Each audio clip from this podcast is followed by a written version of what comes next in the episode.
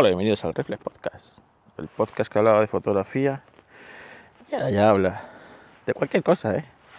Cualquier cosa habla ya este podcast, una cosa, una cosa loca.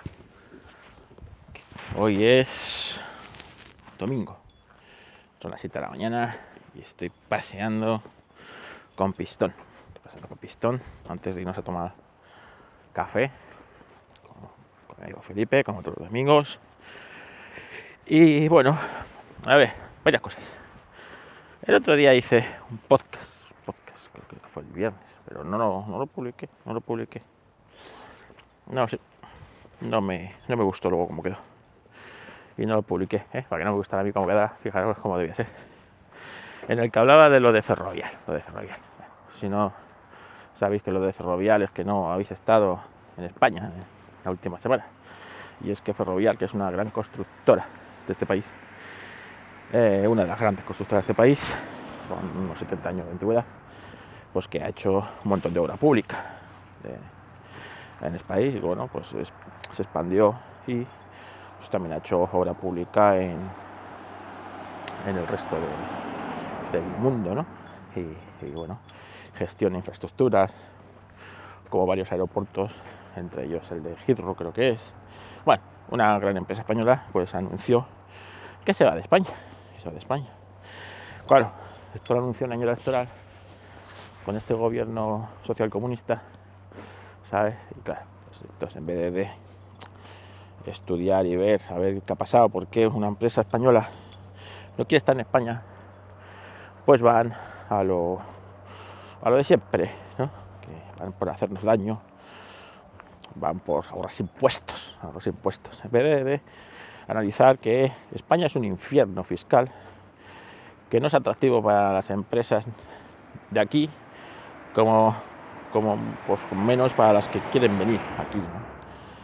Y si las empresas de aquí se van, ¿cómo va a llegar nuevas empresas a traer, a aportar riqueza al país? ¿no? Esa es, el, esa es la reflexión que hay que hacer. Independientemente de los motivos por los que se va a ferroviar, que entre ellos es poder licitar, eh, poder licitar mejor en Estados Unidos, por ejemplo, para eh, licitar obra, pública que estés cotizando en Estados Unidos, pues es mucho mejor, ¿no? Mucho mejor. Y Ferrovial ha anunciado que se quiere ir a Holanda, eh, fijar su sede en Holanda y en Estados Unidos. Claro, Holanda es Unión Europea y esto nos demuestra otra vez más la tomadura de pelo lo que pasa es que, muchos no lo quieren ver. La tomadura de pelo que es la Europea. La Europea es una tomadura de pelo bien gorda. ¿eh? Yo siempre he defendido que lo mejor que pudo hacer eh, Reino Unido es irse de Europa. La gente eh, me critica y tal, pero es lo mejor que pudo hacer Reino Unido por una sencilla razón. Y es que ellos sí tienen un criterio y ellos sí tienen eh, eh, el poder como para decidir si están aquí, están allí o están allá. Entonces, esto a la corta, pues como todo cuando te emancipas de tus padres, pues lo pasas mal. Lo pasas mal, ¿no? Porque, bueno, pues tienes, tienes ciertas carencias que, bueno, pues lo que es vivir en, en, la familia, pero luego a la larga pues te das cuenta que tu libertad, el poder decidir eh, tu libertad financiera, tu libertad de acción, pues eso, ¿sabes? Eso es así. Pues es lo que ha hecho Reino Unido, ¿no? Pues, pues imaginaros cómo es Europa, que nos venden que los ciudadanos de la Unión Europea somos iguales en derechos en obligaciones, tururú. Y que eh, no es lo mismo, está claro, un holandés que un belga, que un portugués, que un griego, que un español bueno, y así vamos a un lituano, ¿sabes? Pues no es lo mismo, evidentemente, no es lo mismo, ni paga los mismos impuestos, ¿vale? Ni hay una política fiscal igualitaria, ¿vale? Ni nada de eso. Y tenemos la misma moneda, que es lo más triste de todo, Que tú tienes la misma moneda, pero no tienes los mismos derechos, los mismos impuestos, lo mismo de todo. Es una, lo de la Unión Europea es una vergüenza, es una vergüenza, pero bueno. ¿Y por qué? Si eh, Ferrovial es una empresa eh, de la eh, española, por lo tanto dentro de la Unión Europea, eh, ¿qué ventajas tiene yéndose a Holanda? Eh? Pues evidentemente, porque esto es una vergüenza, la Unión Europea. Y, bueno, pues aquí todos tenemos los mismos derechos, pero no las mismas obligaciones. Y eso, como, como estaréis de acuerdo conmigo, no es ni justo ni normal. En el fondo Europa no deja de ser una España multiplicada por 10 o por 20, ¿vale? Porque España es así, España es así, con 17 provincias que se creen 17 estados independientes y que el ciudadano tiene que pues tiene que arrengar con una otra y otra, ¿no? con 17 sanidades, con 17 eh, eh, distintos tipos de impositivos y así con todo. Y eso, a ver cuánto tarda en darse cuenta que eso es antiproductivo para el Estado, antiproductivo para el ciudadano, que es lo peor, ¿sabes? Porque eh, si esto fuera beneficioso para el ciudadano, es beneficioso para cuatro chiringuitos que viven de esto, evidentemente, ¿eh? que son los que te fríen impuestos para, que ellos sigan viviendo. Pero bueno, sigamos pensando que Ferrovial se va por ahorrarse 40 millones de euros. 40 millones de euros para una empresa como Ferrovial es el chocolate del oro, ¿vale? Así que, bueno, en fin. Eh, cada uno que vote en conciencia y que haga lo que, lo que tenga que hacer. Otro, otro, otro, otro día, ayer creo que fue, el alcalde de Madrid presentándose en Twitter, presentándose en Twitter para que le voten, el sinvergüenza mentiroso ese. ¿Sabes? Me, me faltó tiempo para retuitearlo y decir, este, en vez de que te vote Chapote, que era lo que me apetecía escribirle, era, te vote Pinocho, mentiroso, que ibas a quitar Madrid Central. ¿eh? ibas a quitar Madrid Central y ganaste por eso. Y no solo no lo has quitado, sino que lo has potenciado. ¿Eh? Desgraciado. Te va a votar tú. Bueno, en fin. Que me cierra el podcast. En, bueno, más cosas. Ayer estuve estuve en la Retroparla. Retroparla, una, una, reunión de reunión, sí, una reunión ahí en el centro cívico, en el centro de la juventud, ¿eh? que no, no deja de ser no deja de ser curioso, ¿no? Que en el centro de la juventud nos juntáramos un montón de viejuros, ¿vale? pues eh, era de, de consolas viejas, más o menos, viejas, antiguas de nuestra época. Pues teníamos desde el Atari ST 2600 eh, y consolas muy curiosas, Neo Geos, un montón de Nintendos, Amstrad, Spectrum. No había ninguna amiga, como una amiga. Eh, no había uno, ninguno, lo eché de menos. Y bueno, pues la verdad es que estuvo interesante. Estuvo interesante, estuve allí con Borja y mi amigo Guillermo. Y, nos encontramos pues con gente de FACMAC, que me presentó Borja. Eh, la verdad es que muy bien, muy bien. Eh, pasé un rato, una tarde muy agradable, pues disfrutando y recordando lo que era la informática de los 80, ¿no? Aquella que nos que, viví, que viví, ¿no? De crío, ¿no? Lo que era el CPC y me acuerdo que me decía, decía el, de FastMac, porque nosotros tuvimos un, un Amstrad CPC 464 y, y me decía, viendo los monitores, dice, ¿tú no recordabas el monitor este? Que teníamos el monitor de fósforo verde, de 14, 14 pulgadas. Y me decía, ¿tú no recordabas el monitor este un poco más grande? Y yo no, o sea, sí y no, o sea, es este el monitor que era nuestro, a ojos de vista es un armatoste pequeño, ineficiente y, todo lo que tú quieras, pero eh, sí es cierto que no lo recordaba más grande, comparado con el teclado que es inmenso, donde está metido todo. Y no sé, no, o sea, no es que lo recordaba más pequeño, es que nosotros éramos más pequeños.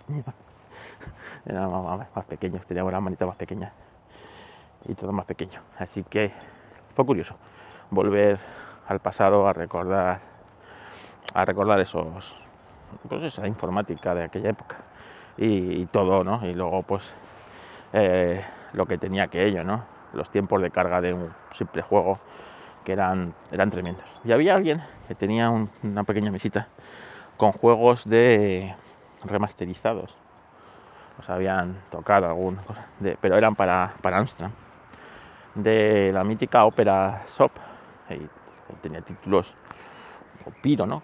También creo que era. Bueno, que tenía títulos como, estuvimos hablando de unos cuantos, pero a mí el que me hizo especialmente ilusión es la Abadía del Crimen, ¿no? La Abadía del Crimen, que eran, estaba basada en la obra de El nombre de la rosa, la película.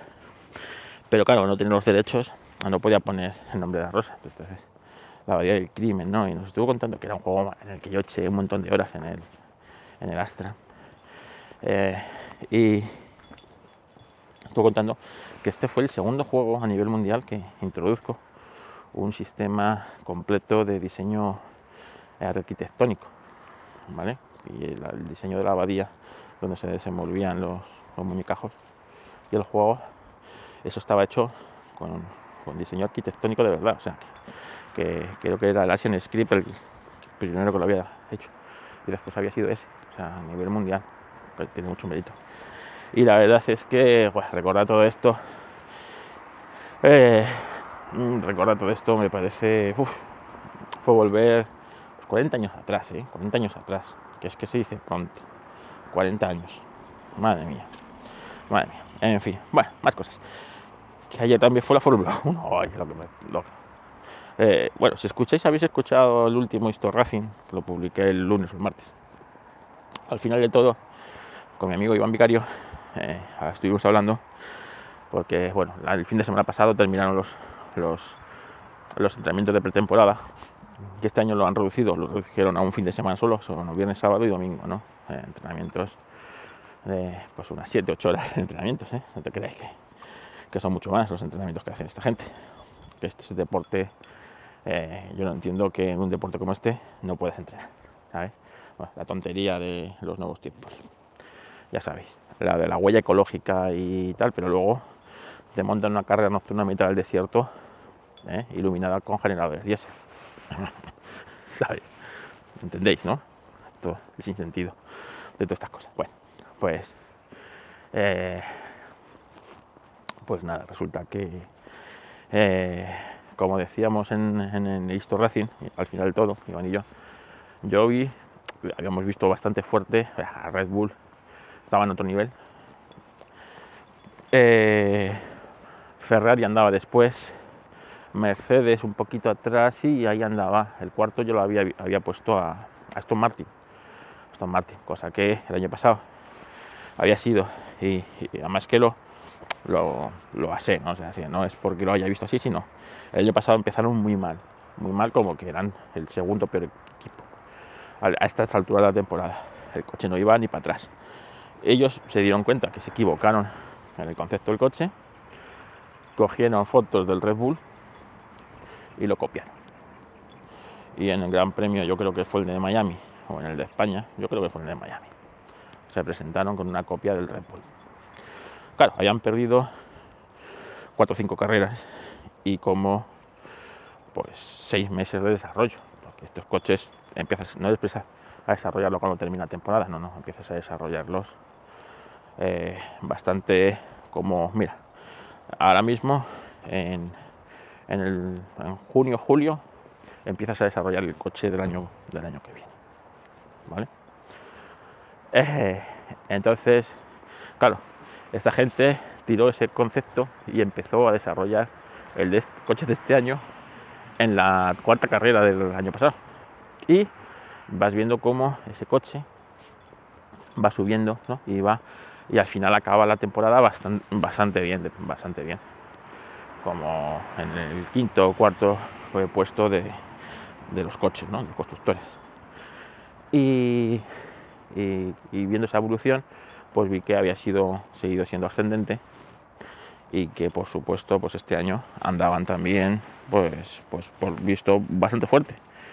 Luego pues te das cuenta que tampoco estaban tan... O sea, estaban todavía un poco más fuertes de lo que habíamos pensado, ¿no? Porque este fin de semana se va a celebrar ahora la primera carrera de temporada. Y, y claro, eh, Fernando Alonso con este coche, que nadie daba un duro ni por Fernando Alonso, que es el por que nos ha desatado tanto, tanto impacto, ¿no? Porque Fernando Alonso llega sin ganar una carrera 10 años. Y sin y penando, pues imaginaros, ¿no? lo que pasó con el equipo McLaren, lo que ha pasado con Alpine, ¿vale? Dos años fuera de la Fórmula 1 y ahora pues eh, verlo luchando por los primeros puestos, pues, es que es como, como, pues como, no sé, para mí es muy bonito, ¿no? Cualquiera se rinde, y más una persona que lo ha ganado todo, eh, tiene todo en la vida, es decir, tiene fama, tiene éxito, tiene dinero, ¿vale? Tiene salud. ¿Qué más se puede tener? ¿Qué más se puede pedir? Bueno, pues, como os digo, eh, eh, cualquiera, pues, pues no, pues él y ahora se, encuentra, de repente, se encuentra con un coche, que no voy a decir que es ganador, porque no es un coche ganador ahora mismo, pero sí está para optar por, por estar ahí dando por culo arriba y como lo fallan los demás, meterse en el podio. Pues claro, esto emociona a cualquiera. En la primera sesión de entrenamientos quedó segundo, en la segunda sesión se quedó primero. Además, no es que dices, bueno, queda primero pues porque ha habido lluvias, no, no, no. Es que los tiempos le salían muy fáciles, que era lo que nos sorprendía, ¿no? Es que tú veías, además, te pones a ver el coche, los que nos gusta la coche, la Fórmula 1, estas cosas, claro, pues te pones a ver el coche y ves que otros, en, otros, en otros coches pues toman una curva de alta velocidad y están corrigiendo, ¿no? Entonces tú ves si el coche es más complicado en alta velocidad o en baja velocidad, se le, traza, se, le atragantan un poco las curvas lentas, las rápidas, acelera antes que otro, más tarde, eso te dice también si lleva carga, más carga dinámica, menos carga dinámica. Bueno, tú vas haciendo tu pequeño estudio de los coches, ¿no? Y más o menos ves dónde el coche es más crítico y dónde es más eficiente. Y, coño, es que los tiempos le salían muy bien a Alonso. Y dices, bueno, es que Alonso es un fuera serie. Eh, Alonso dudas cualquier cochita va a ir rápido. Pero es que el compañero de equipo, que es un tío eh, que eh, es bastante limitado en esto del, pilotaje, que no voy a decir que sea malo porque ninguno de los que están ahí son malos, pero no tiene el talento que pueden tener otros pilotos. Stroll, que además es el hijo del, dueño del equipo. tú le veías y, coño, un tío que, no, que se perdió los entrenamientos porque se cayó con la bici y se hizo daño en, la muñeca y entraba al coche con bastante dificultad, salía con bastante dificultad porque no podía apoyar la muñeca y debía tener bastante dolor de muñeca. Estaba en sexto, ¿eh? con ese mismo coche, estaba en sexto lugar, sexto lugar. Entonces dices, coño, el coche es que va muy bien. Además le ves y no era un coche complicado de que que el piloto se estuviera pegando con el coche en, cada curva para sacar el tiempo, sino al contrario, el piloto, en este caso a Fernando, iba bastante cómodo en toda y enseguida pues, le salían los tiempos y se colocaba arriba del todo de la clasificación y bueno, en los segundos y en los terceros libres fue el más rápido, el más rápido. Claro, ¿quién no se va a ilusionar? Si eres, eres alonsista como soy yo, de, eh, bueno, pues, pues tal. Y luego es que Ferrari tampoco estaba tan mal. Entonces, claro, llega la clasificación ayer y ves que Fernando está luchando por los, por los puestos y que, bueno, al final la lógica se, la lógica pues eh, cae, ¿no? Y al final los dos primeros son Red Bull, que están a otro nivel, pero que están más, los demás están más cerca de lo, pero pensado. Y Ferrari están en el siguiente escalón, muy cerca de Red Bull. Así que y detrás de Ferrari está Alonso. Alonso con el con el eh, con Aston Martin y después los Mercedes. Ojo, ¿eh? ojo que, que, esto es esto es importante, ¿eh? que un equipo que lleva un motor cliente, porque Aston Martin lleva el motor del Mercedes, y, y esté por delante del equipo oficial. Esto, esto es importante que en Mercedes casi nunca se ha dado ese caso, por no decir solamente se dio una vez. Así que, que bueno, ilusionante temporada, porque otra cosa serás más o menos alonsista, pero ver a un tío como Fernando Alonso pilotando en un coche puntero, eso es una delicia, eso es una delicia, porque sí que Alonso no le vas, o sea, lucha cada centímetro de la pista y no regala nada. Y, y verlo ahí con un coche que medianamente responda puede ser, puede ser una delicia. Así que espero que tengamos una temporada de Fórmula 1 para disfrutar, para disfrutar. Así que, así nada, bueno, y hasta aquí el Refle Podcast de este domingo. Ay, bueno, voy a seguir con pistón andando un poquito antes de a tomar café. Y nada, solo espero que tengáis un bonito domingo, que, es un día que se hizo para, para recordarnos que mañana es lunes y, y recordarnos que el fin de semana es efímero y la vida es efímera. Así que, así que nada, venga, pasarlo bien y que tengáis un bonito día de domingo. Adiós.